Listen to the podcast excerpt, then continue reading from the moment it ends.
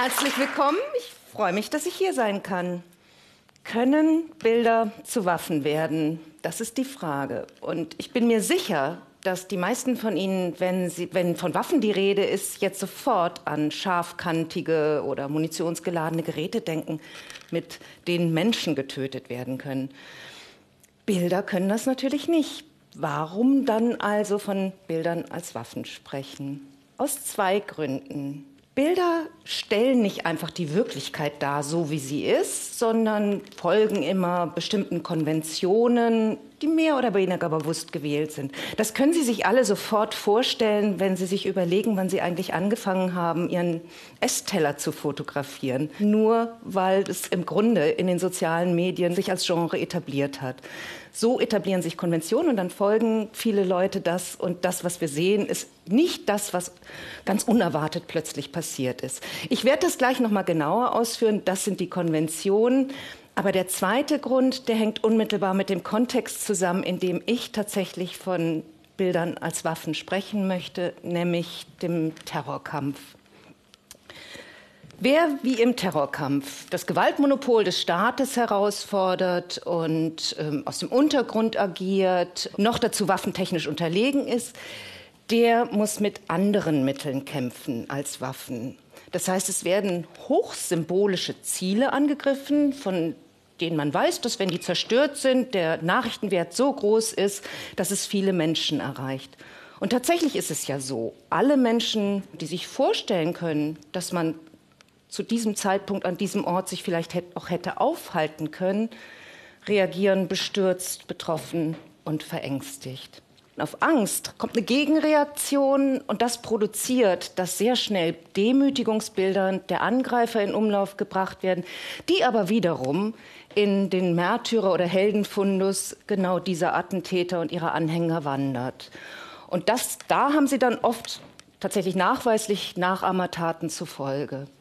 Und genau das ist das Problem. Die Bilder potenzieren die Ereignisse und produzieren weitere Bildereignisse, die dann wiederum Taten und Fakten schaffen, die unter Umständen weitere Menschenleben fordert.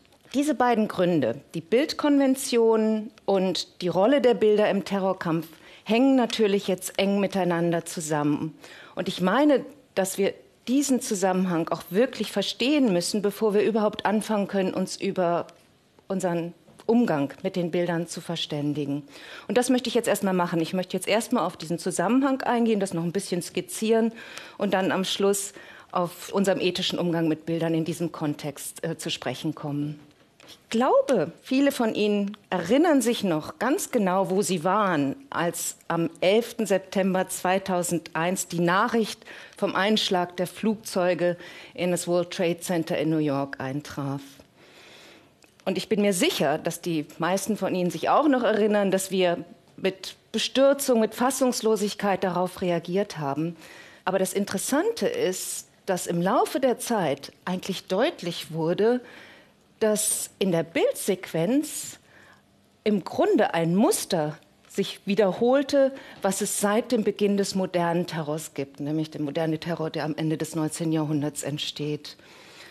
Entsprechend sah man als erstes Bilder der Verwüstung, gefolgt sofort von Aufnahmen, die die Sicherheitsdienste und die Rettungskräfte im Einsatz zeigen und intakte Ordnung und gemeinschaftlicher Zusammenhalt signalisierten auch die Bilder, die dann, Sie erinnern sich vielleicht auch noch, die dann sehr schnell in Umlauf kamen, nämlich Bilder des kollektiven Trauerns vor Ort in New York oder auch in der ganzen Welt. Das Einzige, was wir nicht zu sehen bekommen haben, sind die Bilder von Menschen, die an diesem Tag tatsächlich qualvoll ums Leben gekommen sind. Das, was Sie wahrscheinlich alle im Kopf haben, sind die Bilder, die tatsächlich in den Nachrichten auch immer wiederholt wurden und auf den ersten Seitungen der Zeitungen erschienen, nämlich die Aufnahmen der Hochhäuser, der brennenden Hochhäuser aus der Ferne. Vielleicht haben Sie auch noch im Kopf die Armee der Feuerwehrleute im Einsatz in den Ruinen. Und wir haben über Stunden, manchmal sogar Tage, die Bildschleifen verfolgt, ohne dass wirklich etwas Neues zu sehen war. Obwohl wir nach Anschlägen dieser Art immer meinen, dass was ganz Außergewöhnliches passiert sei, sind doch die Bildinhalte immer dieselben. Das ist ein Rahmen, der gut vertraut ist und gerade weil er sich immer wiederholt, auch erwartbar ist. Und wenn Sie darüber nachdenken, dann ist auch klar, damit stellt sich im Grunde schon mit den ersten Bildern ein Moment der Beruhigung und der Beherrschbarkeit ein. Das bedeutet nicht, dass das Ganze sofort zu Ende ist und im Grunde kommt diese Sequenz erst zu Ende, wenn, wenn man ein Bild des Bösen hat und dann ist irgendwie klar, das sind die Übeltäter und dann ist eigentlich auch die Sequenz zu Ende.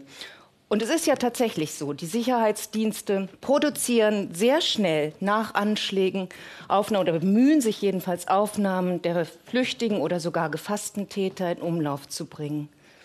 Aber was das Interessante an diesen Bildern ist, ist, dass Bösewichte auf ihnen in der Regel gar nicht zu sehen sind. Und dann müssen sie manchmal fabriziert werden, wie zum Beispiel nach dem 11. September 2001 in New York, als man von Osama bin Laden einen Schattenumriss in manchen Zeitungen abdruckte, der ihn geradezu als Monster zeigte, obwohl die Bildvorlage ganz anders aussah. Sie mögen sich vielleicht auch noch erinnern, dass nach der Tötung von Osama bin Laden am 2. Mai 2011 in Pakistan relativ viele Rufe laut wurden, die sein Totenbild eingefordert haben. Und genau so ein Totenbild hatte tatsächlich auch die US-Regierung fünf Jahre zuvor im Irak veröffentlicht, nachdem sie dort den mutmaßlichen Anführer von Al-Qaida, al-Zakawi, erschossen hatten. Das US-Militärkommando präsentierte vor der Presseöffentlichkeit ein blutüberströmtes Porträt von al-Zakawi. Und das Interessante an diesem Bild ist, dass es umgehend in den Märtyrerfundus der Anhänger wanderte, die bekanntermaßen den IS gegründet haben. Und insofern konnte man im Grunde nur froh und glücklich sein, dass die Obama-Regierung 2011 das Totenbild von Osama bin Laden nicht freigegeben haben.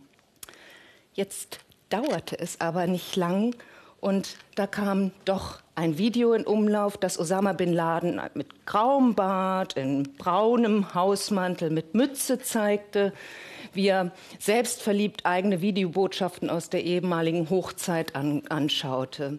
Und dieses Video war tatsächlich ein privates Video von Osama bin Laden, was die Spezial Einheit, die in Abbottabad das Haus erstürmt hat, einfach mitgenommen hat. Und das Video konnte im Grunde nur mit Duldung oder sogar auf Betreiben des Weißen Hauses oder des Verteidigungsministeriums in Umlauf kommen. Ja, und so kam schließlich doch ein Erniedrigungsbild in Umlauf, wie es demütigender nicht hätte ausfallen können. Doch im Unterschied zu Waffen kann kein Bild jemals einen Feind erledigen oder gar vernichten. Einmal in Umlauf gebracht sind Bilder nicht mehr aus der Welt zu schaffen, wie zum Beispiel die Videobotschaften von Osama bin Laden durch kein Gegenbild aus der Welt zu schaffen sind. Negationen dieser Art, das ist mit Bildern nicht möglich. Und doch ist genau das das, was mit Feindbildern häufig erreicht werden soll. Jetzt ist es sicher nicht so, dass wir sagen könnten, na, wir können ganz auf Bilder verzichten, wenn es um Nachrichten von Anschlägen dieser Art geht. Sicher brauchen wir alle Bilder in diesem Kontext, um uns über das Ausmaß oder vielleicht auch der Feinde ein Bild machen zu können. Aber ich hoffe, es ist auch klar geworden, dass kein Bild jemals voraussetzungslos Auskunft über die Realität gibt. Und gerade im Kontext des Terrors sind viele Bilder eine Reaktion auf zuvor passierte Verletzungen und Kränkungen und folgen im Grunde dem Modus von Bild und Gegenbild, den die Täter vorgegeben haben. Und das bedeutet, dass unglaublich schnell auch Grenzen überschritten sind, allen voran die Achtung der Menschenwürde. Und wenn man das verspielt, also diese Werte, dann haben die Akteure des Terrorkampfes gewonnen. Denn genau darum geht es, dass wir sozusagen so weit an die Grenzen getrieben werden, dass wir unsere eigenen Werte verraten. Jetzt hilft es nichts, sich in diesem Kontext auf die Selbstregulierung der Medien zurückzuziehen oder gar den Staat in seiner Funktion als Gesetzgeber anzurufen. Beide sind involvierte Parteien in diesem Kampf, die einen aus machtpolitischen Gründen, die anderen aus ökonomischen Gründen. Beide sind hier keine neutralen Instanzen. Und dazu kommt auch noch, dass wir alle heute, jeder von Ihnen, vermute ich, ein aufnahmefähiges Gerät mit sich führt, das noch dazu über einen Internetanschluss verfügt, sodass heutzutage eigentlich die meisten Bilder von Anschlägen und Attentaten, die wir selbst in den herkömmlichen Medien sehen, sogenannte Amateurbilder sind, die Sie, wir alle aufnehmen und dann im, ins Internet stellen und dort werden sie tatsächlich auch von den herkömmlichen Medien mittlerweile aufgegriffen. Das heißt, wir als mittlerweile Produzenten und Konsumenten, beides in einem, sind mit gefragt, uns über unseren Umgang mit diesen Bildern im Vorfeld von Anschlägen zu verständigen. Und ich möchte jetzt wirklich zum Schluss nur noch ganz kurz drei Prinzipien skizzieren, von denen ich meine, dass sie die Grundlage eines solchen ethisch verantwortlichen Umgangs mit Bildern in diesem Kontext bilden könnten.